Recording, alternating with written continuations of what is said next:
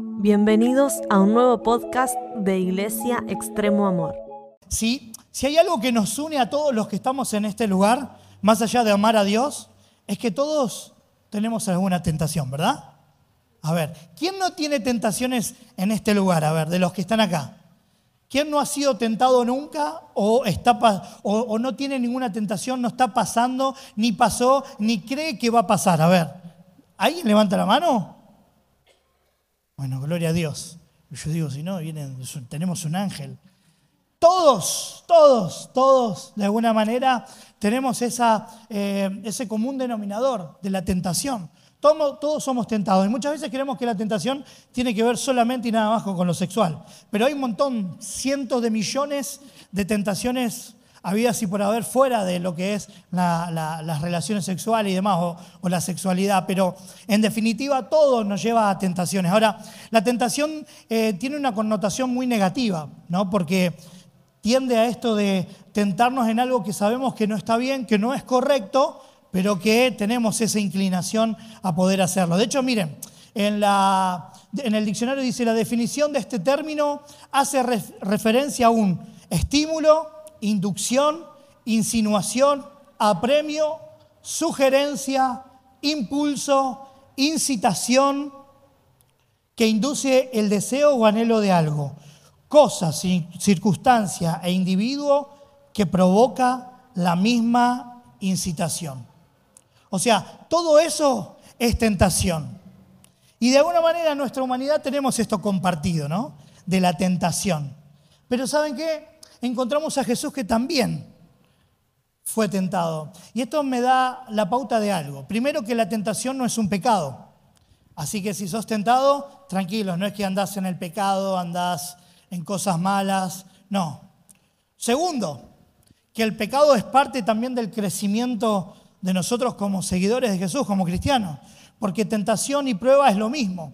Y muchas veces nosotros estamos tentados o Dios permite las pruebas para que salga a relucir lo que hay dentro nuestro muchas veces. Por lo tanto, la tentación no solamente que no es malo en términos de si vos estás pasando una tentación, lo malo es ceder a la tentación, sino también que la tentación cuando la estamos pasando padeciendo tiene que ver también con un entrenamiento o algo que en definitiva después de un entrenamiento vamos a sacar a relucir lo que hay dentro.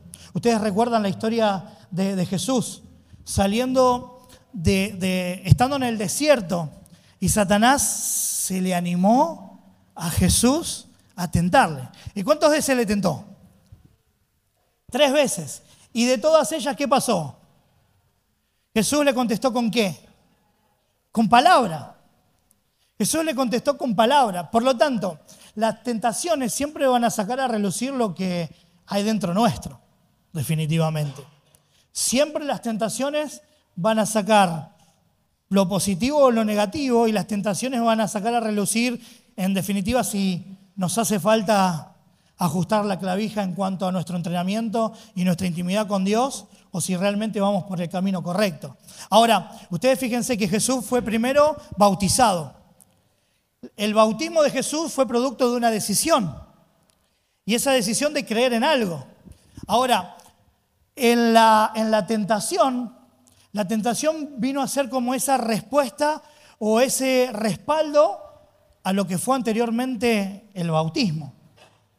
O sea, la tentación siempre va a ser el resultado de las decisiones previas que nosotros tomamos con Dios. ¿Se entiende? ¿Me explico? O más o menos. Nosotros tomamos una decisión, abrimos nuestro corazón para que Él sea el dueño del Señor de nuestras vidas.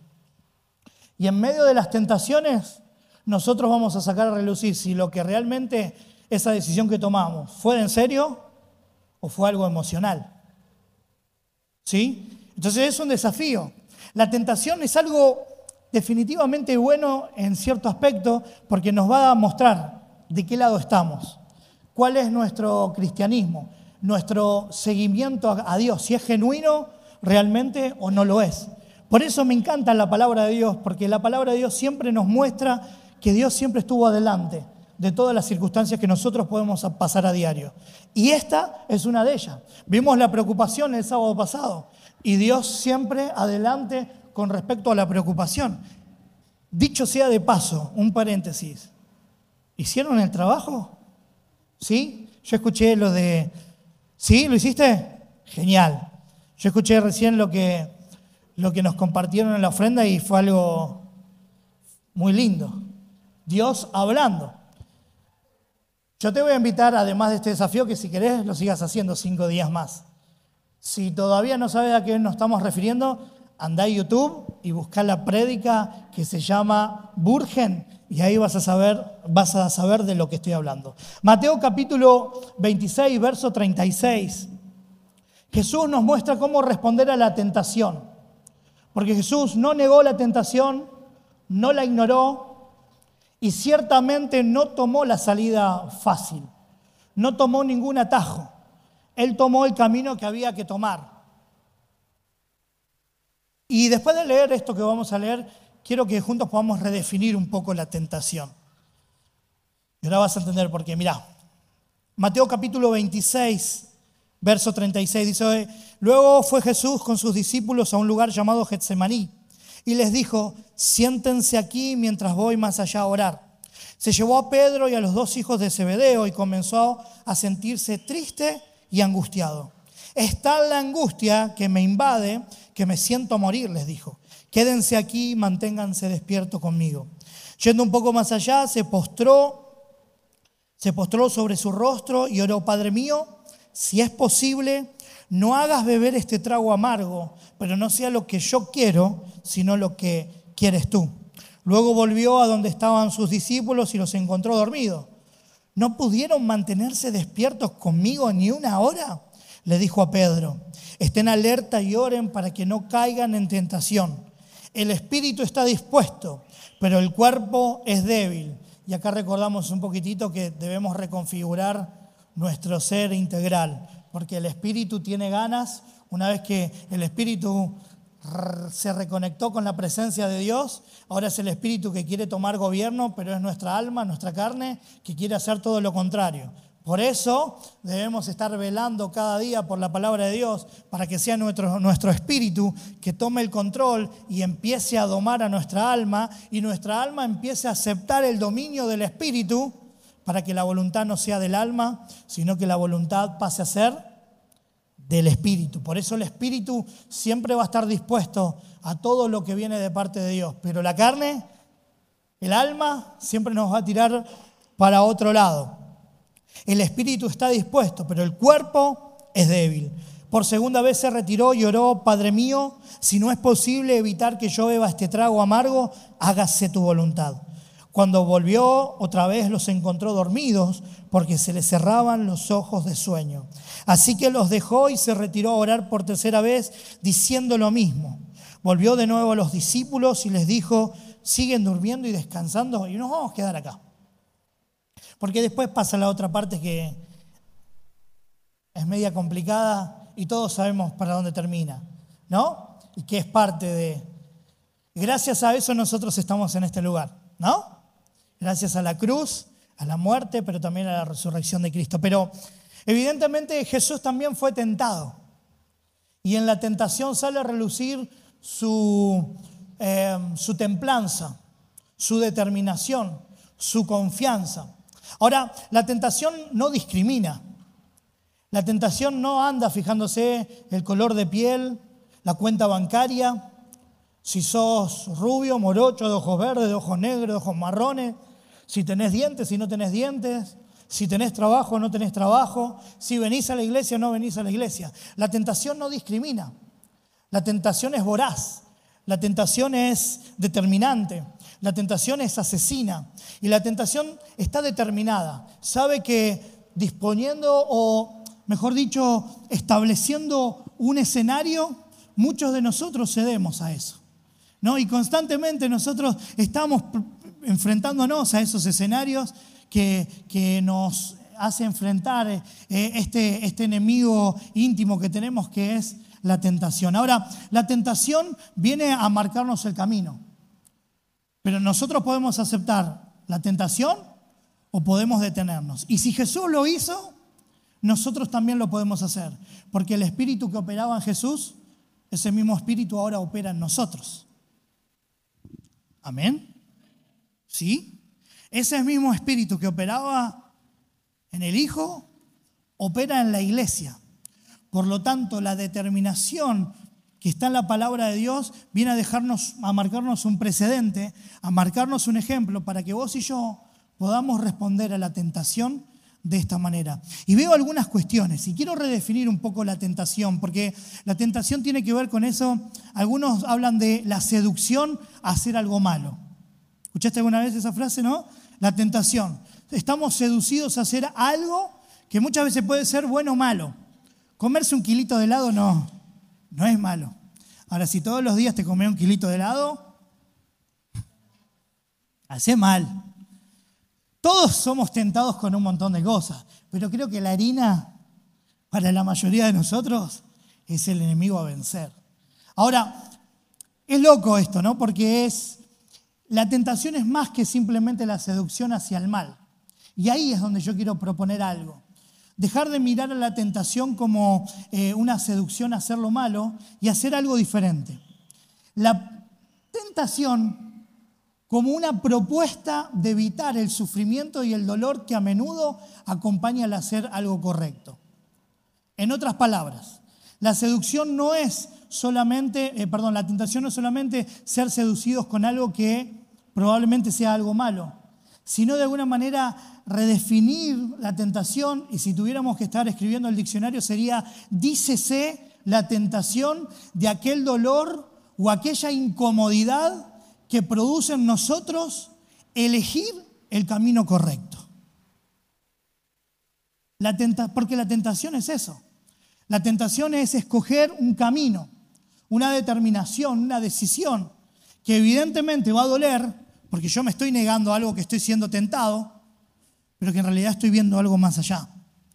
Por eso la idea de ver a la tentación de otra manera, con otro enfoque, para entenderlo y desafiarnos a entender, comprender que la tentación puede ser una incitación a algo positivo.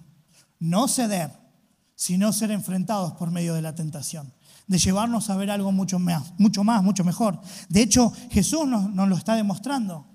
Jesús está en medio de una situación re complicada. Él dice, o sea, Él está hablando de, pasa de mí esta copa. Algunos comentaristas hablan de la copa como una especie de, palabra para hablar sobre experiencias. Experiencias humanas, sean algo bueno o algo malo.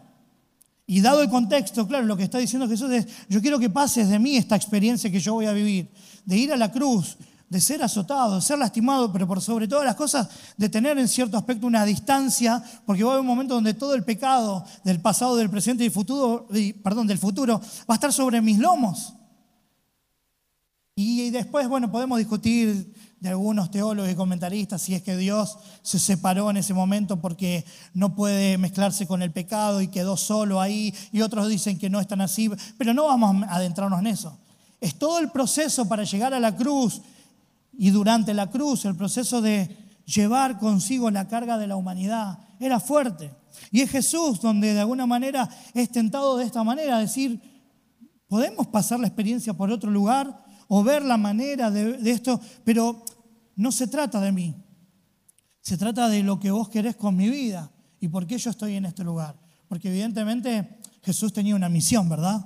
El Mesías tenía una misión. Y era una misión redentora, entregar su cuerpo, su vida en el madero por amor hacia vos y hacia mí. Ahora la tentación viene a mostrarnos algo y, y nos muestra Jesús que nosotros podemos responder a la tentación diferente a la manera en que la estamos respondiendo últimamente. O en este caso, como muchas veces la he respondido yo. Un pedacito más de, de comida, un sanguchito más. Y termino cediendo a la tentación. Y si imagínate, hoy es la comida, pero mañana es otra cosa. Y mañana otra y otra. Y las tentaciones terminan siendo una respuesta que genera un hábito. Toda tentación respondo de esta manera. Sí, amén. Toda, toda la tentación que me venga no me voy a resistir, me voy a dejar llevar. Pero Jesús nos muestra otra cosa, un camino totalmente diferente. Responder a la tentación de otra manera. Y quiero hablarte de eso. ¿De qué manera podemos responder? Mira, lo primero que yo veo en esta historia y en este pasaje tiene que ver con, mira, en un momento dice, Abba Padre. Dice, Padre, si puede ser, hay veces que nosotros queremos sobrepasar la tentación, y me acuerdo eh, un ejemplo que hablamos la otra vez con, mi hermano eh, sobre Diego Maradona. En el año 1994, entrenándose para el Mundial, claro, él venía de, de mucho tiempo de adicción y demás, y quería prepararse para el Mundial. Entonces él decide prepararse de una manera fuertísima, físicamente, pero también mentalmente. Entonces decide irse, creo que al campo era, y en el campo se levantaba temprano de madrugada para ya salir corriendo y entrenar y comer bien y esto y lo otro. Pero cuentan algunos que en alguna hora de la tarde o de la noche, mayormente de la noche, saltaba esto de la necesidad o las ganas de poder consumir. Entonces, ¿qué es lo que hacía con el entrenador? Salían a correr. Entonces eran la madrugada y salían a correr. Y eso evitaba un poco sacar una cosa y meter otra. Me parece que está acoplando un poquito, ¿no? Entonces, sacaba una cosa y ponía otra. Pero claro, eso no es arreglar la situación, eso es postergarlo. Porque lo que yo hago ahora, ahora, sin arreglar en profundidad la situación, lo que hoy es pan para hoy, perdón, valga la redundancia, pan para hoy, hambre para mañana. Por lo tanto, nosotros tenemos que aprender a poder comprender que la tentación no la podemos sacar con otras tentaciones o con otras cosas buenas. Necesitamos enfrentarlas con Dios. Y no hay mejor manera de enfrentar la tentación que en una relación plena e íntima con Dios. Abba Padre, Papito Dios, es el clamor de Jesús que revela algo, revela una, una identidad, la de hijo, pero también revela una intimidad y una confianza. Revela una intimidad y una confianza con Dios, que debe ser el modelo para vos y para mí. Cuando sos tentado, ¿qué es lo primero que haces? Hola, Negri, mira, no doy más. Salimos a tomar algo. Eh, mira, me la quiero dar en la pera porque estoy re triste. Estoy re angustiada y quiero olvidarme todas las penas. No, no te va a hacer olvidar nada. No te va a saldar nada eso. No te va a traer paz. Muy por el contrario, va a generar más vacío a ese vacío. Porque un vacío trae otro vacío, dice el salmista. Por lo tanto, responder a la tentación de esta manera genera un gran problema, una gran dificultad. Por eso, entender que el clamar Abba Padre, Papito Dios, habla de una relación tan íntima y una confianza tan plena que en los momentos de tentación es en, es en los momentos donde mayor templanza nosotros tenemos que tener en la palabra de Dios, mayor determinación en la confianza en que Dios va a intervenir en el asunto. Yo sé que cuando nosotros nos redireccionamos a la presencia de Dios, Él nos trae paciencia en medio de la tormenta. Y la paciencia nos lleva a establecernos en un momento donde nosotros podríamos decidir rápidamente y recibir mal, a parar la pelota y repensar la situación. Pero eso lo hace la relación con Dios, la intimidad con Dios. Lo que pasa es que menospreciamos tanto la intimidad con Dios, menospreciamos tanto la oración. Yo sé, mucho tiempo dije algo que me pareció fundamental porque lo he vivido. El tiempo que yo dije que la oración no tenía poder o que yo creía, estando en un instituto bíblico, estudiando palabra de Dios, creyendo que estaba todo el día en reunión y que parece que tocaba el arpa con el, el, arpa con el arcángel Gabriel y Miguel y estábamos ahí guerreando todo, en esos momentos yo creía que nada, nada era más importante que eso. Pero la oración era lo más importante. Pero yo la oración la tenía como, no, mientras escucho una palabra, mientras reciba algo, mientras siento un poquitito de calor, mientras escuche la palabra de Dios, después predique y sucedan cosas, bueno, yo ahí me voy a sentir cómodo. Pero nada suplanta el poder de la oración. Aquellos que en medio de las tentaciones, en medio de esas tentaciones más fuertes, deciden primero ir a una persona, a un psicólogo, una pastilla o lo que sea, Hagamos un paréntesis de pastillas. Si estás medicado, estás en otro bando. Pero todas aquellas situaciones o tentaciones que te produzcan hacer un movimiento que no sea acercarme a Dios o confiar en Dios, eso significa que nosotros no creemos en el poder de Dios y en la oración. Por eso, cuando en un momento de situación adversa nosotros primero confiamos en Dios y nos inclinamos a buscar a Dios y buscar su presencia, eso no es ser místico, como nos quieren hacer creer algunos. Eso no es buscar la comodidad que Dios, ay, bueno, que Dios se mueva. No. Primero inclinamos nuestro rostro a buscar su presencia, su palabra, su dirección, su certeza, su decisión. Y después nos ponemos de pie y nos ocupamos de todo lo que nos tenemos que ocupar. Pero si primero no está, Jesús en ningún momento respondió con teología a esto.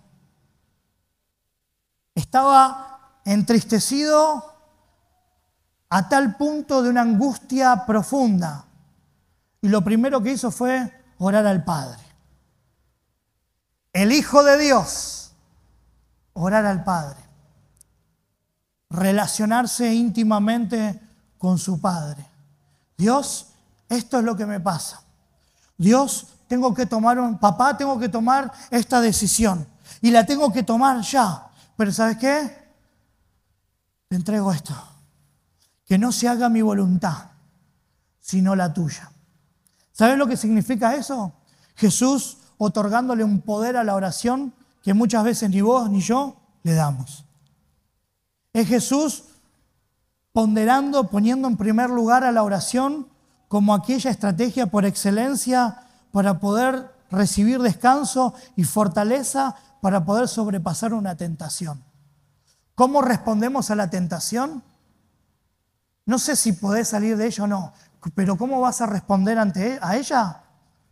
Primero, intimidad con Jesús, intimidad con Dios, relación con Dios, búsqueda, oración, clamor, desesperación, hambre. Ayer estábamos en la fiesta de los 75 años en el del IBRP, en una iglesia en, Capital Federal. Estaba predicando Claudio Freyson y él decía algo así como, porque él siempre dice lo mismo, pero Dios lo usa tremendo, tremendamente. Pero dice lo mismo. Yo digo, qué asombroso.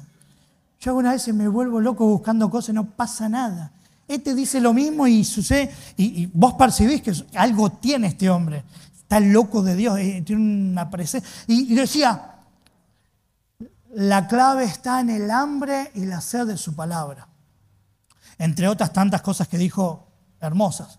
Pero si una generación no tiene hambre por su palabra, hambre por su presencia, por eso un instituto bíblico debería ser ese lugar de mayor avivamiento, de constante mover espiritual. Porque esa hambre, esa desesperación, invertir dinero, dejar país, provincia, familia para poder prepararse. Pero ¿por qué en un instituto bíblico? ¿Por qué no lo podemos hacer en nuestra casa, en nuestra iglesia? ¿Por qué no lo podemos hacer en este auditorio? Porque no se necesita a Freyson para que suceda eso. No se necesita a Anacondia para que suceda eso. No se necesita gente de instituto bíblico, que están, ¿no? Ojo. Necesitamos tener hambre por la palabra de Dios. Necesitamos tener sed por su presencia. Necesitamos estar determinados a que sea la oración mi herramienta o mi arma por excelencia para poder responderle a la tentación. Mi pregunta es en esta noche, cuando sos tentado, ¿a quién recurrís? ¿A quién recurrís? No, y para hacer esto hago lo otro, salgo corriendo. No, y para hacer esto otro miro tal cosa. Para no ser un loco. No, y para no responder de esta manera, no hablo por un mes. Porque si le respondo, lo mando a Frey Churro. Y buscamos un montón de opciones que no es la que va. Primero, es Él.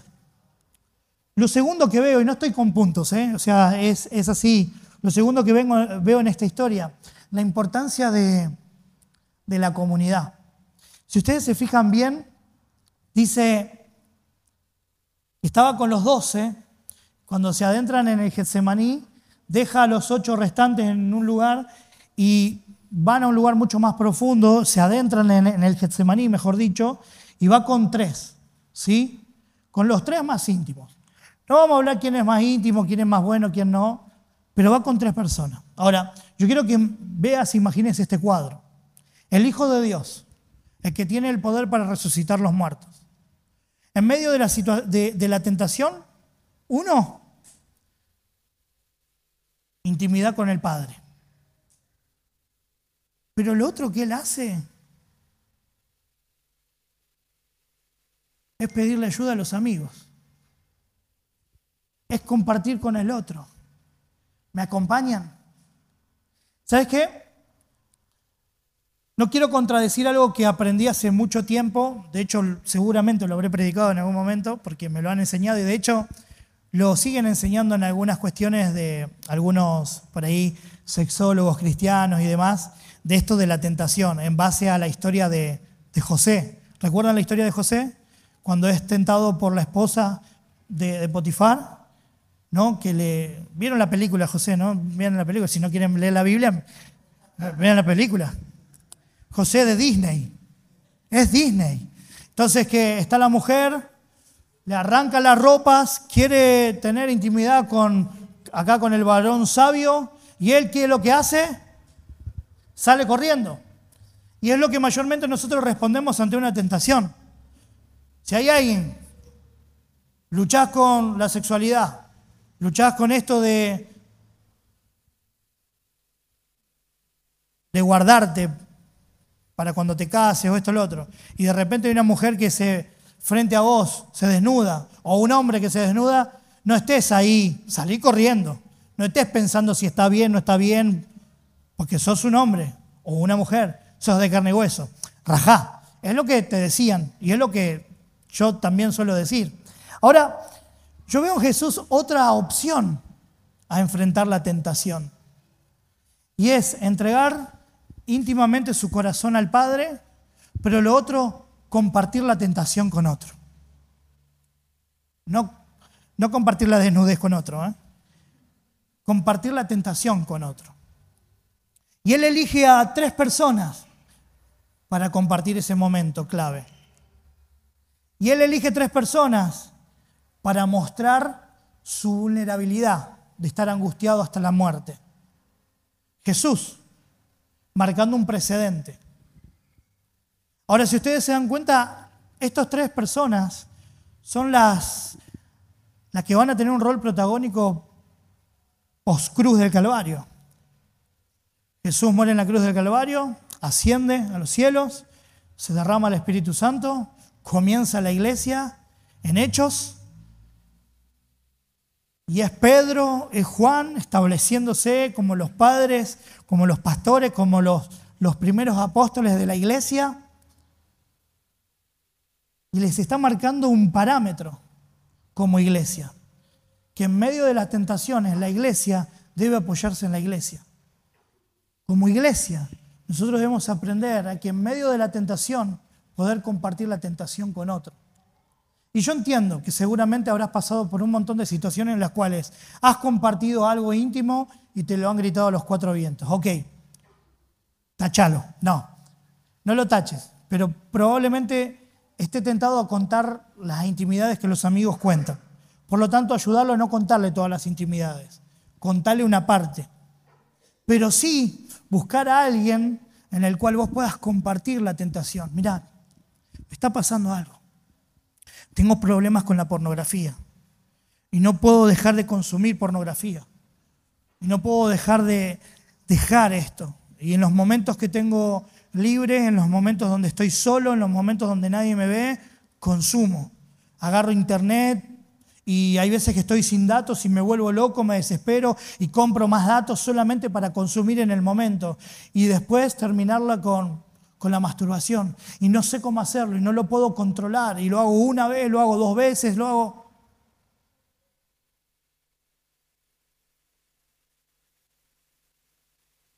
Pero el diablo está, no vas a contar eso. No vas a contar eso, que llegás a contar eso y te marcan en la iglesia, ¿Te acordás cuando contaste tal cosa y te pasó, que, te, que se enteró fulanito, fulanita, menganito, menganito? No vayas a hacer esto, que esto es una vergüenza tremenda. Entonces andamos en el secreto, creyendo que en algún momento Dios nos va a dar la victoria, pero las tentaciones se responden con la intimidad del Padre, pero compartiendo mi tentación con la iglesia, con algún hermano, con alguna hermana, con algún amigo. Mira, me está pasando algo, soy violento, reacciono mal, tengo problemas para controlarme, no sé qué me pasa, no sé cómo hacerlo, te lo comparto. Obviamente, psicólogo y todo, todo lo que ustedes, todos los profesionales, coaching y todo, todo es, bueno. Pero también alguien en la iglesia. Compartir, me está pasando esto. Estoy teniendo esto. Esta es mi situación, la que estoy pasando. Y necesito que me puedas ayudar. Necesito que me puedas dar una mano con esto que me está limitando. Por eso quiero decirte algo en esta noche, de todo esto. Es importante que podamos encontrar en Dios y en la iglesia personas y el poder adecuado para poder sobrepasar las tentaciones. ¿Estás pasando por alguna tentación? Tranquilo, estás a prueba. Y lo que debe salir a relucir es el carácter de Dios en nuestras vidas. ¿No está saliendo el carácter de Dios en nuestras vidas? Bueno, volvé a la intimidad con Dios. Volví a compartir con algún hermano esta situación que estás pasando, pero tenemos que responder de otra manera. Mira, quiero terminar con esto. Le voy a pedir a los músicos si pueden, pueden estar pasando. Algo que me anoté. Jesús nos enseña que el antídoto contra la tentación no es la simple negación, sino la afirmación de algo más grande. Cuando enfrentamos la tentación, la pregunta no es qué estamos rechazando o qué nos estamos perdiendo, sino más bien hacia qué mayor bien estamos avanzando. Es un movimiento no solo de resistencia, sino de redirección hacia un amor y propósito más profundo. La tentación no es algo que estamos no haciendo o rechazando. La tentación es aquel camino que nosotros, que vos y yo, vamos a tomar porque hay un bien mayor, porque hay algo mayor. En Jesús había algo mayor. Era vos, vos, vos, vos, vos, vos, vos y yo. Y la humanidad. No era rechazar el momento, era ver un camino mucho más profundo, mucho más amplio, mucho más extenso y con mayor beneficio no para Él, para quienes los íbamos a recibir. Y la tentación debería ser, deberíamos nosotros mirarla desde ese lugar, no como algo que me voy a privar. No voy a comer esto, no voy a hacer esto, no voy a mirar tal cosa, algo que tengo que rechazar, sino más bien aquel hábito que vos y yo tomamos, decidiendo con determinación, porque es mayor lo que nosotros estamos generando haciendo eso. Hay hábitos, hay costumbres, hay respuestas que nosotros tomamos cuando aprendemos a decir que no. Cuando nosotros aprendemos a decir que no a la tentación. Cuando nosotros aprendemos a decir que no porque eso no está bien. Cuando nosotros aprendemos a decir paro acá porque es hasta acá donde tengo que llegar. No, yo no puedo hacer esto porque esto me va a llevar a esto otro. Por lo tanto, no voy a tomar esta decisión. Voy a parar acá y voy a esperar a que... Entonces, cuando yo empiezo a ver la tentación de esa manera, no es algo que voy a perder, sino que cuando no cedo a la tentación, empiezo a ganar cosas. Determinación, confianza, visión y me establezco en la palabra de Dios. Amén.